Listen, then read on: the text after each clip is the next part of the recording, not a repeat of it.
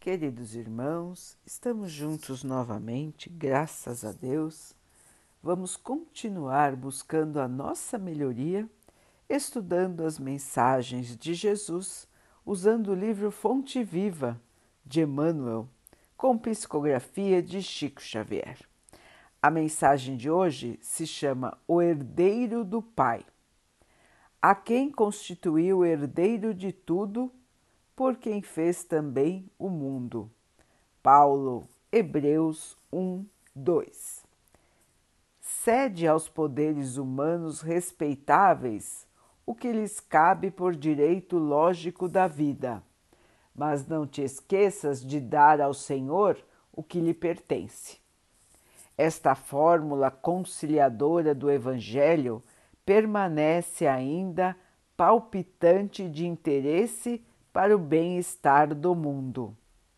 Não convém concentrar em organizações modificáveis do planeta carnal todas as nossas esperanças e aspirações. O homem interior se renova diariamente. Por isso, a ciência que lhe atende às reclamações nos minutos que passam não é a mesma que o servia nas horas que se foram. E a do futuro será muito diferente daquela que o auxilia no presente. A política do passado deu lugar à política das lutas modernas. Ao triunfo sanguinolento dos mais fortes, ao tempo da selvageria sem obstáculos, seguiu-se a ditadura militarista. A força cedeu à autoridade, a autoridade ao direito.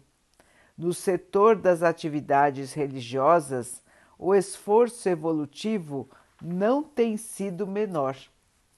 Em vista de semelhantes realidades, por que te apaixonas com tanta força por criaturas falíveis e programas passageiros. Os homens de hoje, por mais veneráveis, são herdeiros dos homens de ontem, empenhados na luta gigantesca pela redenção de si mesmos.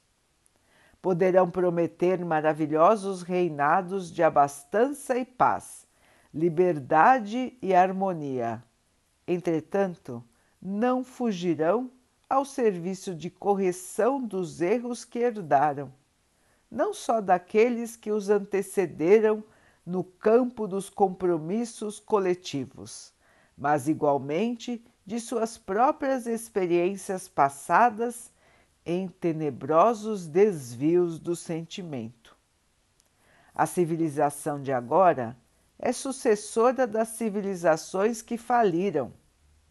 As nações que se restauram aproveitam as nações que se desfizeram. As organizações que surgem na atualidade guardam a herança das que desapareceram no abismo da discórdia e da tirania examinando a, filosofia, a fisionomia indisfarçável da verdade, como inflar o sentimento, definindo-te em absoluto por instituições terrestres que carecem, acima de tudo, de teu próprio auxílio espiritual? Como pode a casa sem teto abrigar-te da chuva? A planta do prédio inteligentemente traçada no papel, ainda não é a construção mantenedora da legítima segurança. Não existem, pois, razões que justifiquem os tormentos dos aprendizes do Cristo, angustiados pelas inquietudes políticas da hora que passa. Semelhante estado de alma é simples produto de inadvertência perigosa, porque todos devemos saber que os homens falíveis não podem erguer obras infalíveis e que compete a nós outros, partidários do Mestre, a posição de trabalhadores sinceros, chamados a servir e cooperar na obra paciente e longa, mas definitiva e eterna, daquele a quem o Pai fez herdeiro de tudo, por quem fez também o mundo. Meus irmãos, acreditar em Jesus, seguir a Jesus, não idolatrar nenhum ser humano, não idolatrar ninguém que está conosco na caminhada terrena. Todos são falíveis, todos são passageiros neste mundo, todos têm um passado de erros nesta vida ou nas vidas passadas. Todos ainda carregam dentro de si muita sombra, muito erro, maldade, egoísmo, vaidade, orgulho, inferioridade. Todos que estão no planeta terreno, irmãos, ainda são seres em evolução. Idolatrar a quem quer que seja é um enorme erro. Achar que alguém é livre de erros, que é livre de defeitos, é mera ilusão. Meus irmãos, líderes também são falíveis. Líderes também são humanos e muitas e muitas vezes podem se desviar totalmente do caminho correto. O orgulho, a vaidade das posições de liderança podem facilmente desviar qualquer um de nós. Portanto, irmãos, lideranças são passageiras, tudo em nosso planeta é comandado pelo Mestre Jesus e nós não devemos nos afligir por quem quer que seja que esteja ou não no comando. Nós todos, irmãos, somos, acima de tudo, cristãos somos, acima de tudo, filhos de um mesmo Pai. O planeta é de todos. Qual é a nossa diretriz? O Evangelho de Jesus. Qual é o nosso partido? O Evangelho de Jesus. Só Ele, irmãos, não muda só Ele nos traz a alegria e a paz, com certeza.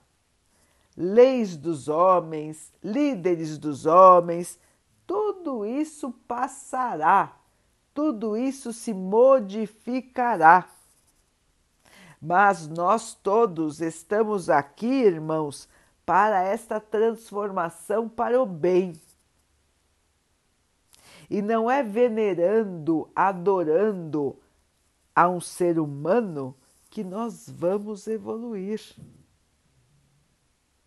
Devemos dar autoridade a quem tem autoridade, irmãos, não a autoridade passageira da terra.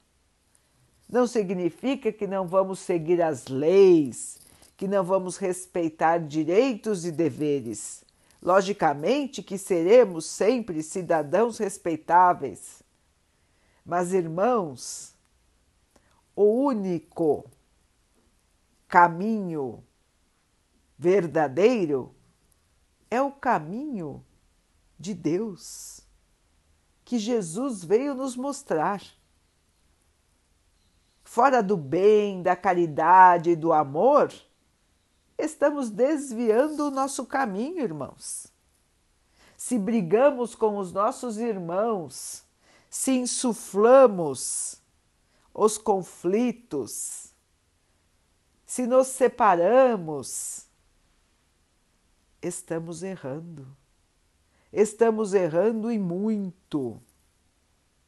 Estamos deixando de cumprir o mandamento máximo: amar uns aos outros como Jesus nos ama. Não nos esqueçamos disso, queridos irmãos. Esta é a máxima de nossa existência. Este é o caminho de luz e de amor que todos nós devemos sempre seguir e respeitar. Vamos então orar juntos, irmãos, agradecendo ao Pai por tudo que somos, por tudo que temos, por todas as oportunidades que a vida nos traz para que possamos evoluir. Que tenhamos paciência, aceitação, humildade, consciência para seguirmos em nosso caminho de evolução. Que o Pai possa assim nos abençoar e abençoe a todos os nossos irmãos.